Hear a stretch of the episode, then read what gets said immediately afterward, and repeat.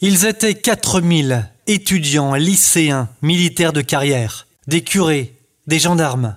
Il y avait parmi eux des juifs, des tirailleurs sénégalais, des hommes de toute conviction politique. Ils avaient fait du Vercors le plus important maquis de France. Le souffle de l'histoire. Romain Clément, Armel Joubert Desouches.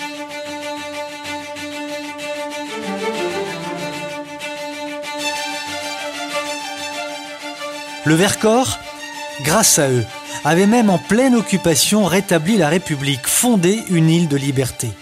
Le drapeau de la France y flottait librement jusqu'à ce que le haut commandement allemand décide de faire du Vercors un exemple.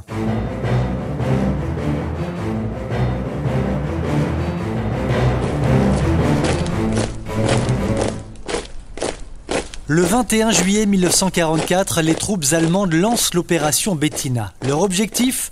Anéantir le maquis, traumatiser, violenter la population, puis raser, brûler toutes les fermes afin d'empêcher le maquis de renaître de ses cendres. Maquisards, civils, femmes, enfants, même les bêtes seront les victimes d'un déferlement de violence. Les Allemands vont choisir au Vercors l'anéantissement par la barbarie.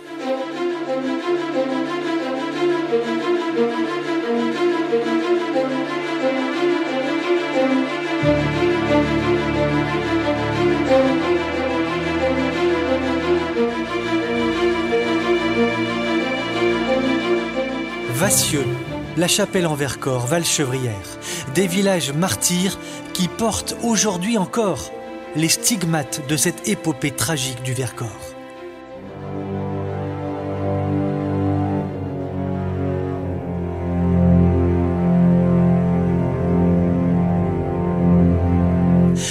Si le Vercors est entré dans l'histoire, c'est parce qu'il fut le plus important maquis de France. 4000 jeunes répartis sur une surface immense. Et le Vercors doit jouer un rôle majeur, un rôle stratégique en particulier dès qu'un débarquement en Provence aura lieu.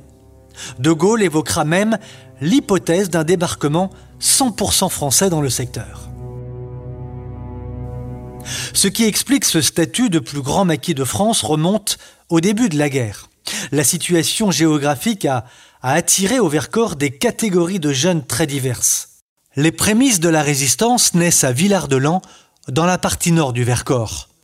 À l'époque, c'est une destination touristique, huppée, prisée, et plusieurs établissements privés parisiens délaissent la capitale pour venir s'y installer, profitant des installations hôtelières nombreuses pour loger les élèves.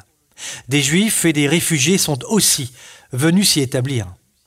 Un courant grenoblois, animé par le maire de l'époque, Léon Martin, entre aussi en contact avec eux. L'embryon de mouvements résistants en Vercors voit donc progressivement le jour dès 1941.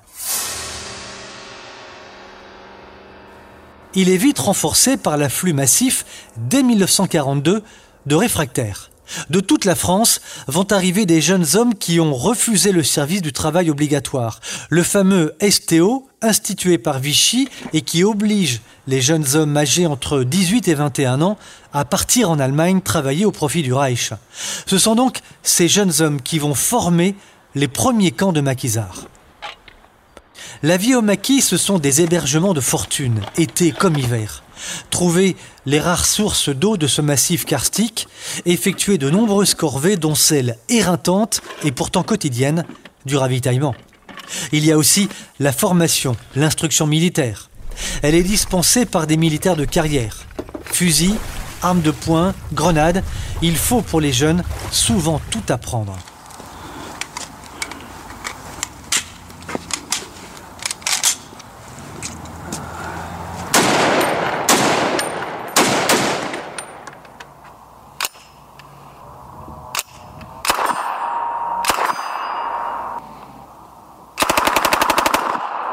S'il y a de plus en plus de jeunes à rejoindre le maquis, c'est aussi parce que la guerre connaît un tournant. Et pour la première fois, depuis l'humiliation de la défaite, les Français se rendent compte que le cours de la guerre est véritablement en train de changer et que l'armée réputée invincible du Reich montre des signes de faiblesse.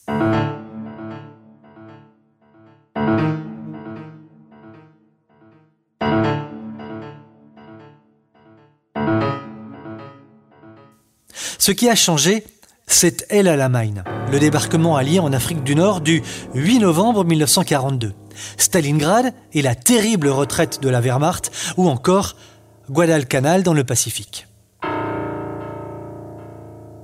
L'enthousiasme et l'espoir d'une revanche renaissent. Le régime de Vichy est unanimement rejeté. Au Vercors, ce sont neuf camps qui voient le jour et s'organisent, comme à la ferme d'Ambel ou à Outran. La population se montre souvent favorable à l'émergence de ces mouvements de résistance. Les curés de village comme Fernand Gagnol à Vassieux, Johann Vincent à Corançon, dans leur homélie et bientôt dans leurs actes d'ailleurs, vont soutenir les maquisards, encourageant les hommes à refuser le STO. Des gendarmes comme ceux de la chapelle en Vercors, pourtant soumis à l'autorité de Vichy, renseignent les réfractaires sur les mouvements et sur les positions des unités allemandes.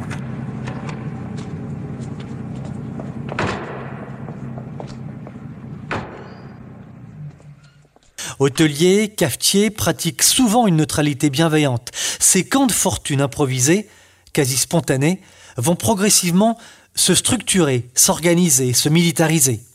Le Vercors va même commencer à intéresser Londres et les Alliés dès lors qu'un minutieux plan stratégique est établi, faisant du plateau une base vitale de la résistance. Ce plan stratégique est initié par un architecte de formation également pionnier de l'alpinisme. Son nom, Pierre Dalloz et puis par un écrivain, Jean Prévost.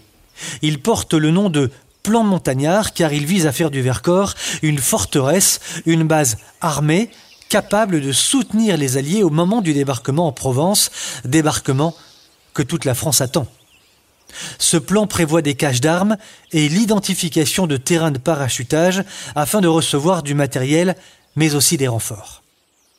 En janvier 1943, un journaliste lyonnais, Yves Farge, remet l'ébauche de ce plan montagnard à deux éminences de la France libre, Jean Moulin et le général de Lestrin, chef de l'armée secrète, qui emporte le plan à Londres. Un mois plus tard, en février 1943, comme une reconnaissance et un encouragement, la BBC diffuse le message suivant. Les montagnards doivent continuer à gravir les cimes. Les montagnards doivent continuer à gravir les cimes.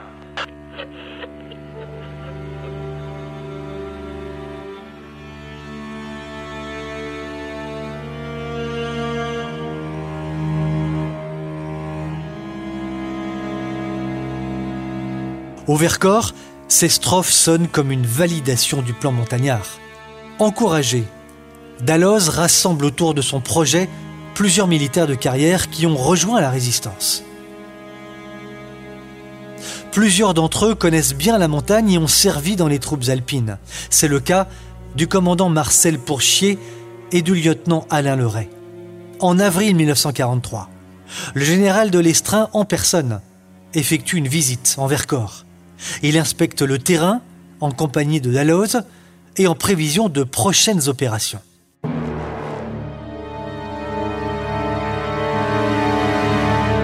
À cet instant, le Vercors est vu pour les uns comme un bastion de la France libérée, pour les autres comme un foyer de renaissance de l'armée française.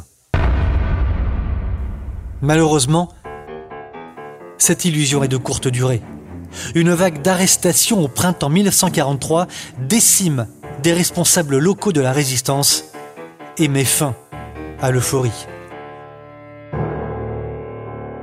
Retrouvez Romain Clément, Armel Joubert Ouches pour un nouvel épisode du Souffle de l'Histoire.